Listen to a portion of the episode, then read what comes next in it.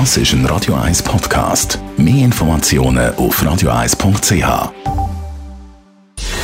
Gesundheit und Wissenschaft auf Radio 1. Unterstützt vom Kopfwehzentrum Irlande Zürich. www.kopfwww.ch ja, und da wird es nochmal ein bisschen kritisch. Viele haben ja gehofft, allen voran natürlich die FIFA und äh, die Organisatoren zu Katar, dass Diskussionen um das Turnier verstummen, sobald der Ball einmal rollt. Wie wir alle wissen, ist das aber äh, nicht so gekommen. Der Streit um die One Love Kapitänsbinde oder das kurzfristige Bierverbot für Budweiser etc. Diskussionen gehen auch nach WM-Spielbeginn munter weiter. Und weil die WM Katar anhaltend umstritten ist, wird sie aber dann zum wahren PR-Debakel für Sponsoren. Das bestätigt eine neue Studie von der Deutschen Universität Würzburg, die ich heute da gesehen habe und vor mir liegen habe.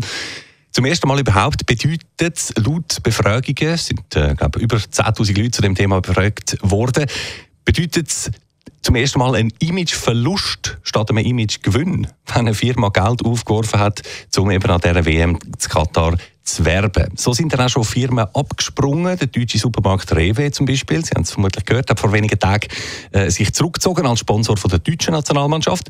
Und die schottische Bierbrauerei Brewdog, die hat sogar schon im Voraus, vor dem Turnier, eine Kampagne gegen die WM gefahren. Man sei ein stolzer Nicht-Sponsor von dem Turnier.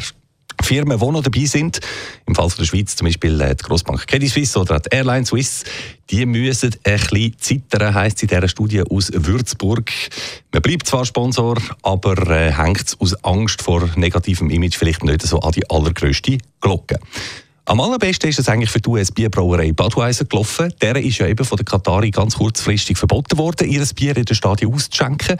Und darum sei dann, so heisst es in dieser Studie, mindestens in der öffentlichen Wahrnehmung quasi über Nacht vom Täter zum Opfer worden. Und Budweiser selber hat bekanntlich angekündigt, alles Bier, das jetzt in der Lagerhalle stehen und liegen bleibt, das äh, kommt dann das Gewinnerteam von der WM über. Eine Ankündigung, die ebenfalls ziemlich Applaus geerntet hat. Auch beim Sponsoring also an dieser WM das Jahr alles ein bisschen anders. Aber, und jetzt kommt das grosse Aber, heute geht es ja zum das ist ein Radio 1 Podcast. Mehr Informationen auf radio1.ch.